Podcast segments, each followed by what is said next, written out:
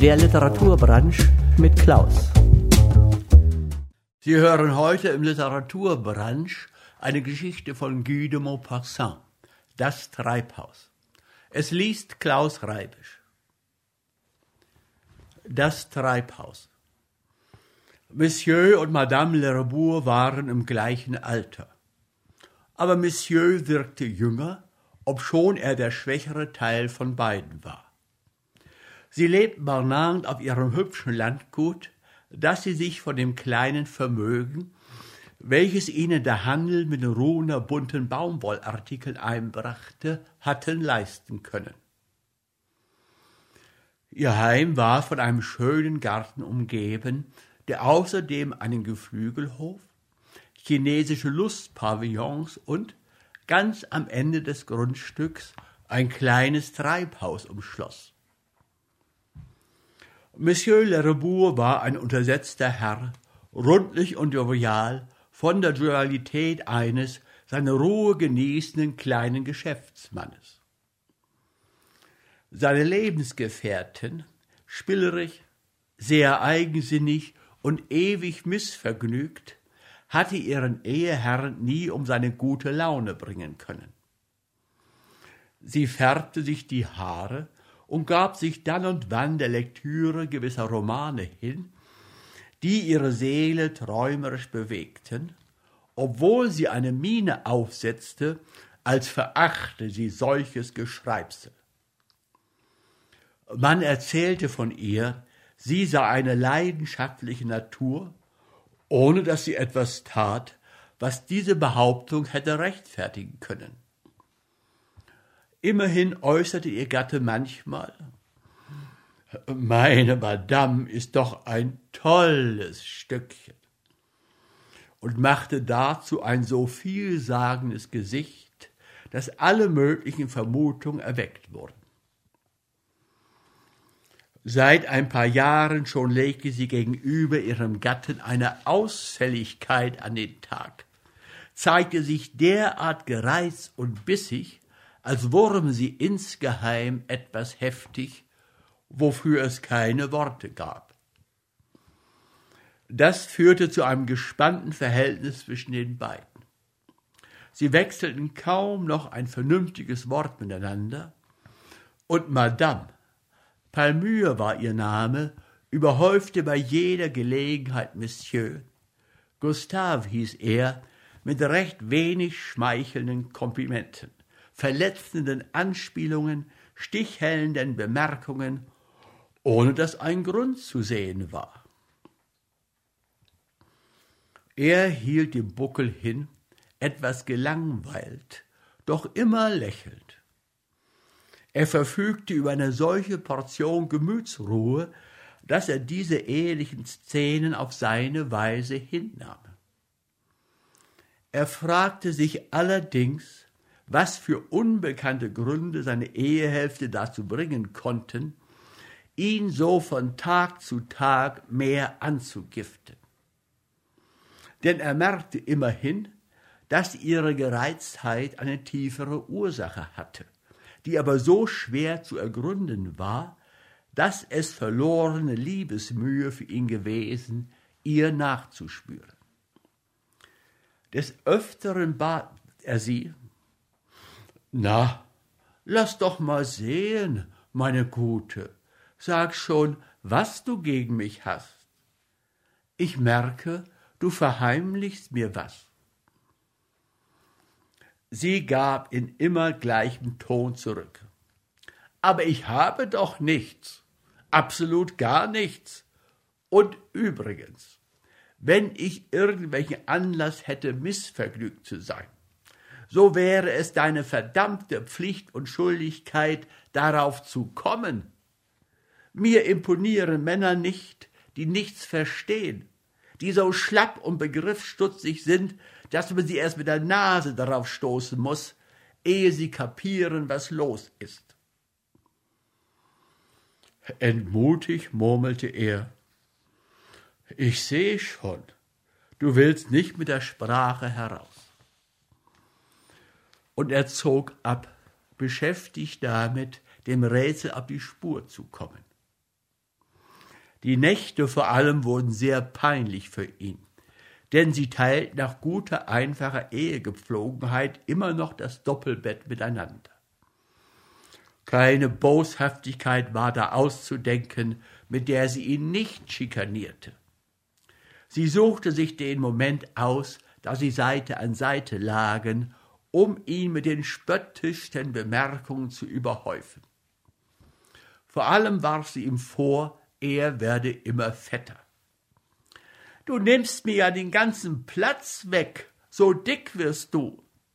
Und du schwitzt mir den ganzen Rücken voll, wie ein triefendes Fass Schmalz. Wenn du glaubst, das wäre mir angenehm. Unter den lächerlichsten Vorwänden trieb sie ihn aus den Federn, jagte ihn nach unten, um ihr die Zeitung, die sie vergessen hatte, zu holen. Oder das Flakon mit dem Orangenduftwasser, das er nicht finden konnte, weil sie es verkramt hatte. Und wütend rief sie ihm schrill entgegen. Du müsstest doch wirklich wissen, wo sowas zu finden ist. Du Trottel, du! Und war er dann eine geschlagene Stunde in dem schlafenden Haus umhergetappt, und kam mit leeren Händen wieder nach oben, da bekam er statt eines anerkennenden Wortes von ihr zu hören, so, nun schnarche weiter. Für dich ist die beste Entfettungskur, wenn ich dich mal so ein bisschen in Bewegung bringe. Du bist ja schwabbelig wie ein Schwamm. Alle Augenblicke weckte sie ihn wieder, behauptete, sie habe Magenkrämpfe, verlangte, er solle ihr den Bauch mit einem mit Eau de Cologne durchtränkten Flanelllappen massieren. Im Schweiße seines Angesichts mühte er sich, ihrem Übel abzuhelfen, war ganz trostlos, sie so leiden zu sehen. Er bot sich, Celeste, das Stubenmädchen, wecken zu gehen. Da fuhr sie hoch wie eine Furie und fauchte ihn erst recht an. Ach, kann es so was Blödes geben wie diesen Einfallspinsel da? Hände weg, Schluss. Mir ist das ganze Kranksein dabei vergangen. Schlaf weiter, du Trottel. Er erkundigte sich besorgt. Du bist ganz sicher, dass du keine Schmerzen mehr hast? Mitleidlos schleuderte sie ihm ins Gesicht. Ja, Schluss. Lass mich schlafen. Mach mich nicht noch wilder. Ein Schlappschwanz bist du. Auf der ganzen Linie. Du kannst nicht mal eine Frau massieren. Er schnaufte ganz verzweifelt. Aber, meine Liebe, sie sprang ihm fast ins Gesicht. Kein Aber. Mir reicht es, verstanden, lasst mich bloß in Frieden. Damit drehte sie sich der Wand zu. Eines Nachts bald darauf rüttelte sie ihn so plötzlich wach, dass er vor Schreck in die Höhe fuhr und so rasch auf seine Sitzfläche kam, wie ihm das sonst nie passierte. Was? Lallte er. Was ist los? Sie packte ihn beim Arm und kniff ihn dermaßen, dass er fast aufgeschrien hätte. Sie zischelte ihm ins Ohr. Ich habe ein Geräusch gehört. Ein Geräusch im Haus.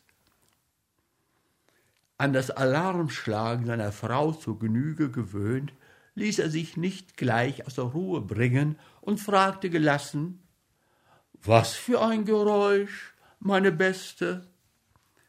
Sie zitterte wie Espenlaub und stammelte. Ein Geräusch. Na, eben solch ein Geräusch. Ein Geräusch von Schritten. Es ist jemand da. Er traute ihr noch nicht recht. Jemand da? Du glaubst? Aber nein, du musst dich täuschen.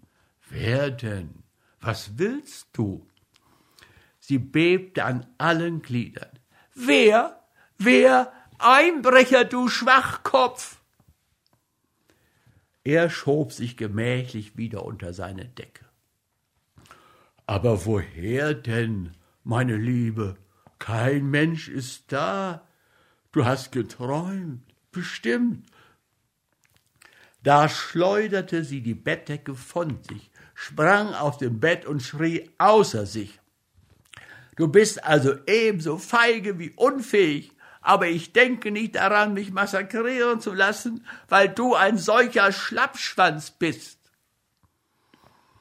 Damit ergriff sie die Feuerzange und pflanzte sich in Kampfpositur vor der zugeriegelten Tür. Von so beispielhafter Tapferkeit mitgerissen oder vielleicht auch an seiner Mannesehre gepackt, stieg er etwas knurrig aus den Federn, ergriff, ohne seine baumwollene Schlafmütze abzustreifen, die Kohlenschippe und bezog Stellung neben seiner besseren Hälfte.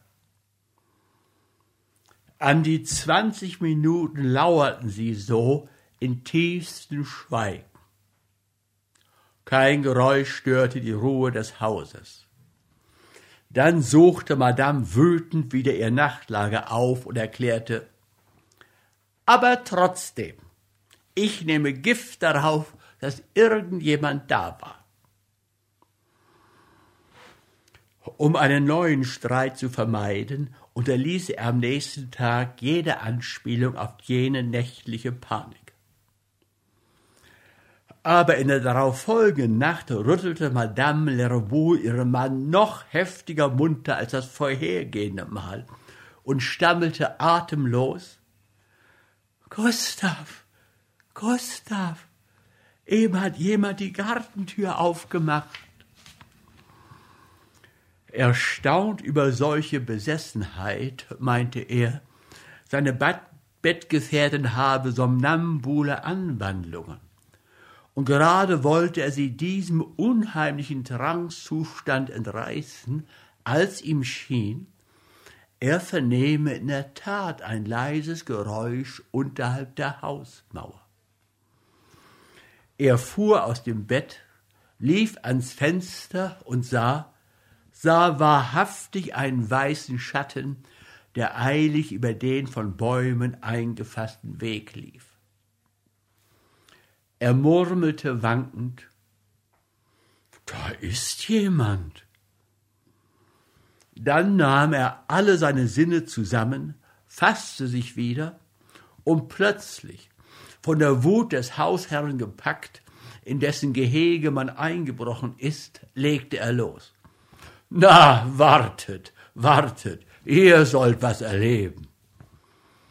Er stürzte zum Schreibpult, riss es auf, bewaffnete sich mit seinem Revolver und raste die Stiege hinunter. Seine Frau hastete ganz aufgelöst hinter ihm her und zeterte.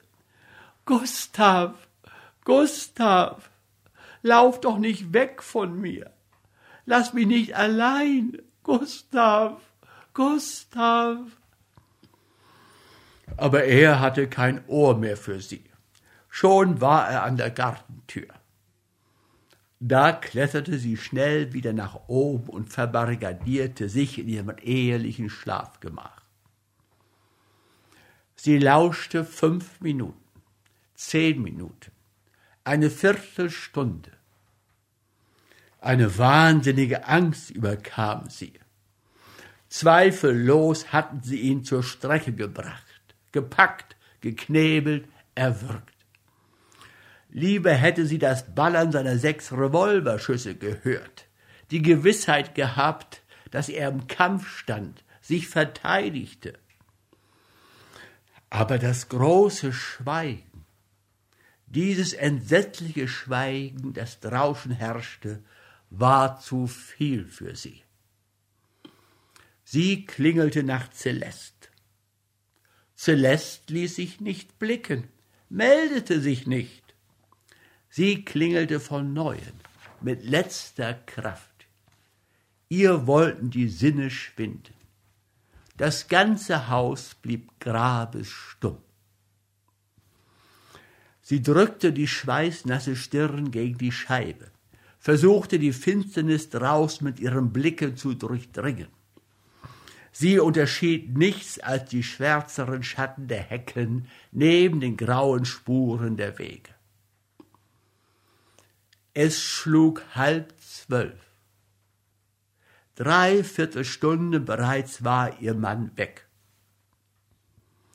Den sah sie nicht wieder. Nein, todsicher, sie würde ihn nie wiedersehen. Aufschluchzend fiel sie auf die Knie. Zweimaliges leichtes Klopfen gegen die Schlafzimmertür brachte sie mit einem Satz wieder auf die Füße. Monsieur Lerebours Stimme erscholl. Mach doch schon auf, Palmyre, ich bin's. Die stürzte zur Tür, schloss sie auf und stand vor ihm, die Fäuste an die Seiten gestemmt, die Augen noch verquollen von Tränen. Wo kommst du endlich her, du Untier? Ha, und mich lässt du inzwischen hier fast vergehen vor Angst. So allein. Ha, und du bleibst seelenruhig weg. Kümmerst dich gar nicht um mich, als ob ich überhaupt nicht da wäre.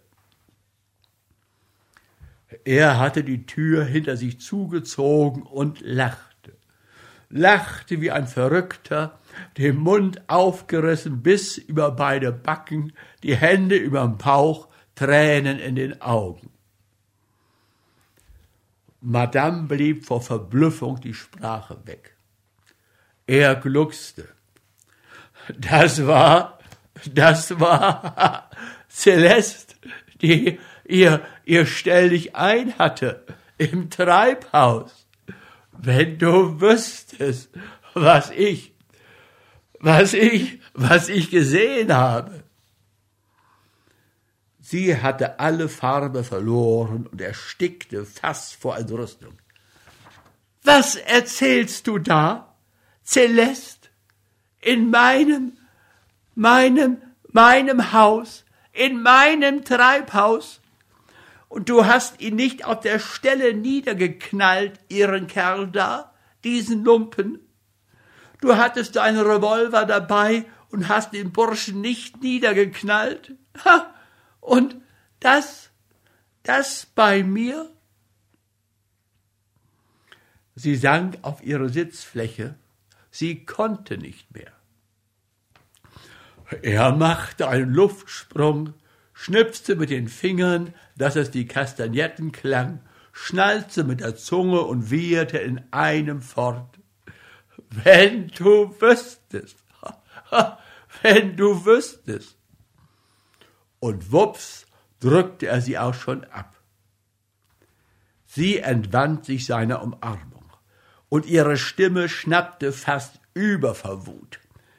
Ich sag dir, das Mensch bleibt mir keinen Tag länger hier, verstanden? Keinen Tag, keine Stunde. Wenn sie wiederkommt, fliegt sie in hohem Boden hinaus. Monsieur Lerebourg hatte seine Ehehälfte um die Taille gefasst und drückte ihr Küsse reihenweise auf den Hals, schmatzende Küsse wie einst. Ihr blieb die Luft weg. Wie angenagelt saß sie da vor Staunen. Aber er, er ließ nicht locker mit seinen Armen und zog sie sacht zum Bett. Am Morgen, es ging schon auf halb zehn, klopfte Celeste, ganz verwundert, dass ihre Herrschaft, die doch sonst bei Zeiten aus den Federn war, sich noch nicht blicken ließ, leise an die Schlafzimmertür. Sie lagen im Bett und plauderten heiter, Seite an Seite miteinander. Ganz starr blieb sie stehen und fragte, Madame, und der Kaffee mit Sahne? Madame Lerebourg erwiderte ihr mild bestimmt, gestimmt, Bring ihn her, liebes Kind, wir sind noch ein wenig mitgenommen. Wir haben sehr schlecht geschlafen heute Nacht.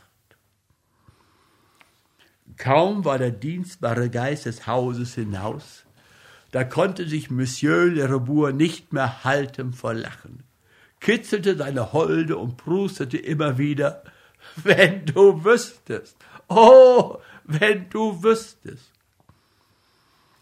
Sie aber hielt ihm die Hände fest. Na, wir werden ja sehen. Bleib jetzt mal schön still, mein Lieber. Es tut dir nicht gut, wenn du dich so verausgabst mit Lachen.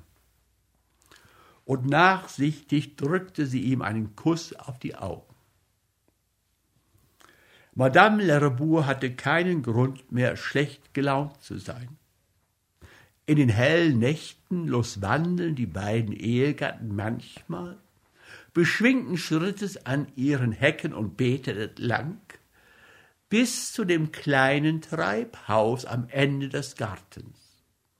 Und dort blieben sie stehen, nebeneinander gegen die Glasfenster gedrückt, als schauten sie da drinnen einem seltsamen, doch äußerst amüsanten Vorgang zu. Der Celeste haben sie den Lohn erhöht.